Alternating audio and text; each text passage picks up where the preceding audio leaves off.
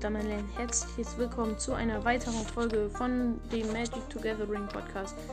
Ich möchte in dieser Folge die 10 besten Commander aus meiner Sicht euch vorstellen und ja, dann fange ich an. Auf dem 10. Platz habe ich die Sliver Legion, weil ich finde, die Sliver sind allgemein ähm, aus den meisten Edition raus, weil vielleicht wegen, weil sie teuer sind oder weil wenn ein Sliver draußen ist, man keinen Spaß mehr im Spiel hat, weil zum Beispiel bei der Sliver Legion jetzt, wenn der, wenn alles, wenn du das Board voller Sliver hast und niemand einen Board Swipe hat und der rauskommt, hat halt jeder Sliver für bei 10 Slivern plus 10 plus 10 ich kann gleich mal vorlesen, was der macht. Ähm, ja.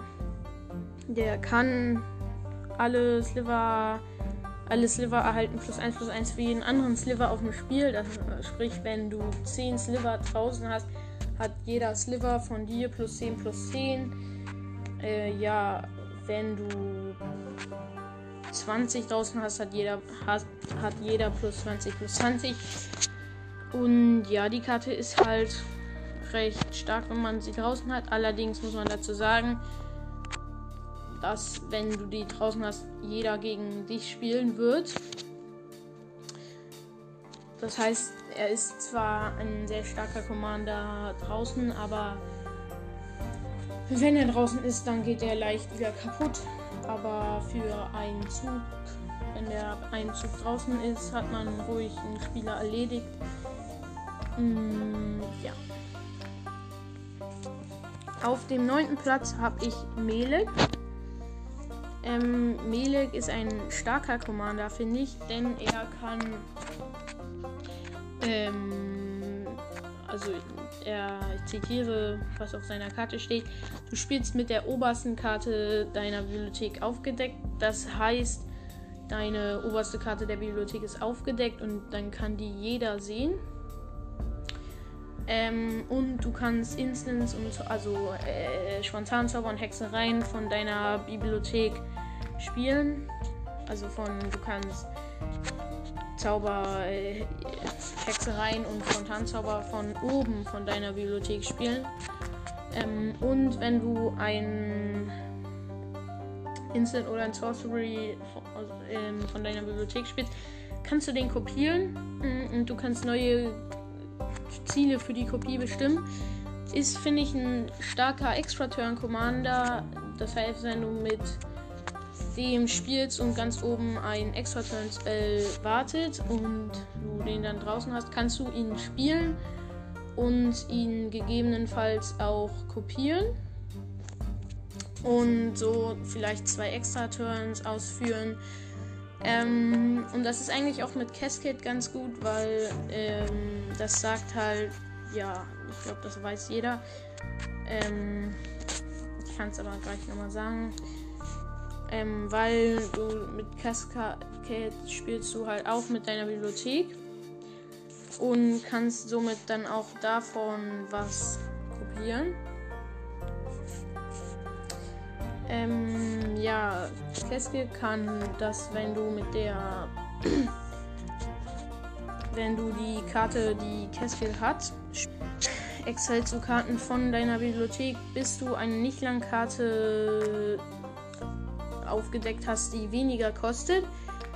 Ähm, dann kannst du sie ins Spiel bringen, ohne die Mana-Kosten bezahlen und dann würde sich wieder die Fähigkeit von Melek ähm, aktivieren. Und wenn es ein Instant oder ein Sorcery ist, kann, ähm, dann kopierst du den halt auch. Das heißt, ist recht stark. Ähm, deswegen der neunte Platz.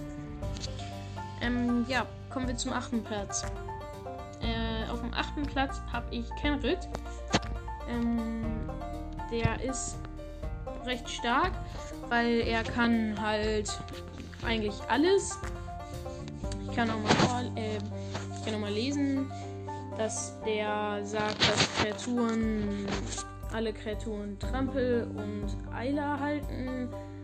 dann für ein rotes, dann für ein grünes und ein farbloses oder für ein grünes und ein. Puh, wie nennt man diesen Mana?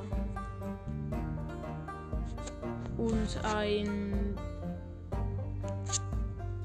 Ich nenne es jetzt mal farbloses Mana. Ich meine die, ja. Ein grünes und ein farbloses Mana. Er kann eine plus 1 plus 1 Marke auf eine Kreatur packen. Dann für ein weißes und zwei farblose Mana erhält ein Spieler 5 Leben. Und für 3 und ein blaues Mana zieht ein Spieler eine Karte. Und für 4 und ein schwarzes packst du eine Kreatur von irgendeinem Friedhof. Das heißt auch von einem Friedhof vom Gegner kannst du eine Kreatur ins Spiel bringen unter deiner Kontrolle. Ja. Ist recht stark Mm, ja. Du kannst das vielleicht mit ein paar Karten wie Hearthstone oder den Biomancer's Familiar, ähm, welche die Mana-Kosten von die Fähigkeiten Mana-Kosten von Karten dann noch verringern. Kannst du das dann noch ausbessern? Das heißt, für die letzte Fähigkeit für nur zwei Mana machen oder ja. Dann habe ich auf dem sechsten Platz jetzt, glaube ich, Brago. Ähm, Brago ist ein Commander, der ich glaube auch recht häufig gespielt wird. Also ich spiele den sehr, ich habe den selbst gespielt. Ähm, der ist ganz gut. Der kann nämlich äh, immer wenn er einen Schaden auf den Spieler macht, exilst du eine beliebige Anzahl an Permanents von dir und bringst sie dann wieder ins Spiel zurück. Das heißt, dass die wieder ihre Enter the Battlefield Effekte auslösen. Zum Beispiel bei dem bei Casket-Fällen, dass die nochmal die Fähigkeit aktivieren. Oder bei, äh, bei dem Charming Prince, ähm, wenn der ins Spiel kommen kann, der auch ein paar Effekte aktivieren. Oder äh, kann der auch Sachen machen. Ich glaube, Leben erhalten und Scryen, also und Hellsicht machen. Aber ich glaube, der kann noch was anderes. Das fällt mir gerade nicht ein. Ähm, dann habe ich auf dem fünften Platz Atraxa. Atraxa ist ein guter Commander, finde ich. Mhm. Denn der sagt, dass du zu Beginn deines Endsteps, glaube ich, ähm, ja, Endsteps äh, Profilaratest, also das heißt, ähm, du bestimmst ein, du, äh, du bestimmst Karten oder Karten und Spieler, also Permanents und Spieler. Und gibst, gibst den von allen Countern, die sie gerade haben, das heißt Poison Countern, also Gift Countern, plus 1 plus 1 Marken, Energiemarken, egal was für Counter, äh, noch einen von diesen Countern. Das, und dann kannst du zum Beispiel deine Kreaturen mit plus 1 plus 1 Marken hochpimpen, wenn du ganz viele hast oder die Gegner einfach nur mit Giftmarken ausschalten. Ja, außerdem hat die die meiner Meinung nach besten Farben der Commander allgemein, weil ich finde Rot ist jetzt nicht so ja so toll. Ähm, und sie hat Fliegen, Wachsamkeit und Todesberührung. Ähm, ja. Achso, ich glaube noch Lifelink vier Fähigkeiten. Ja, und Lifelink. Also, und Lebensverknüpfung. Mhm. Ja, deswegen habe dies so weit nach oben geschafft. Oder was heißt so weit nach oben? Dann auf dem vierten Platz habe ich Omnath Locus of Mana. Also Sammelpunkt des Manas. Ja, ist cool, weil ich finde, du kann, wenn du überschüssiges Mana am Ende deiner Runde hast und nicht weißt, was du mit dem machen kannst, kannst du es einfach tappen, aber das Mana nicht verwenden.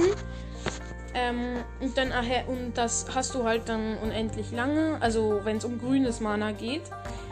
Ähm, und er erhält halt für jedes grüne Mana, das du, das du in deinem Mana Pool hast, plus 1 plus 1.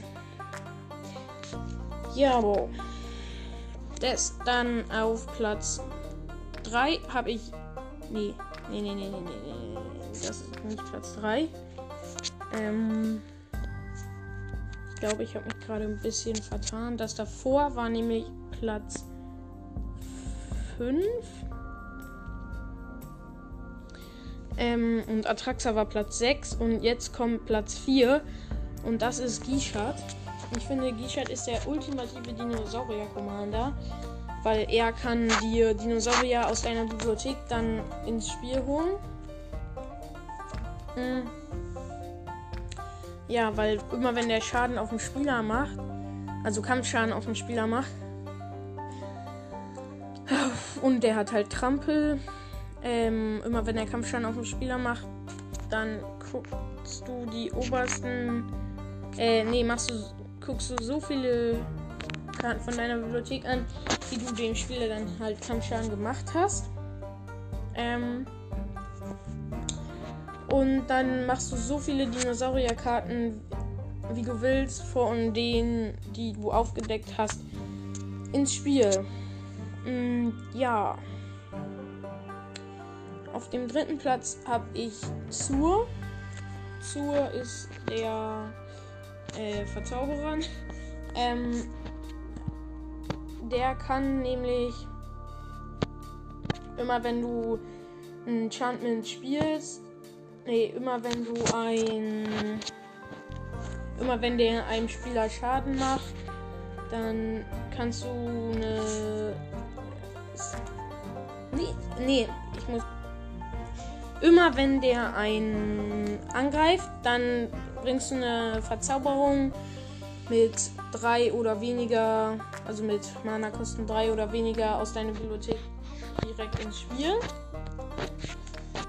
Mm, ja, du kannst dann quasi, wenn du mehrere Angriffe hast durch irgendwelche Karten, äh, zum Beispiel durch Najila oder so, ähm, kannst du so viele, kannst du ganz viele äh, Verzauberungen aus deiner Bibliothek ins Spiel bringen. Und zum Beispiel ein Pazifismus oder ja, irgendwas halt. Mm, oder ja. Und kannst zum Beispiel mit, mit einem Pazifismus dann Kreaturen deines Gegners unschädlich machen. Oder erstmal unschädlich machen.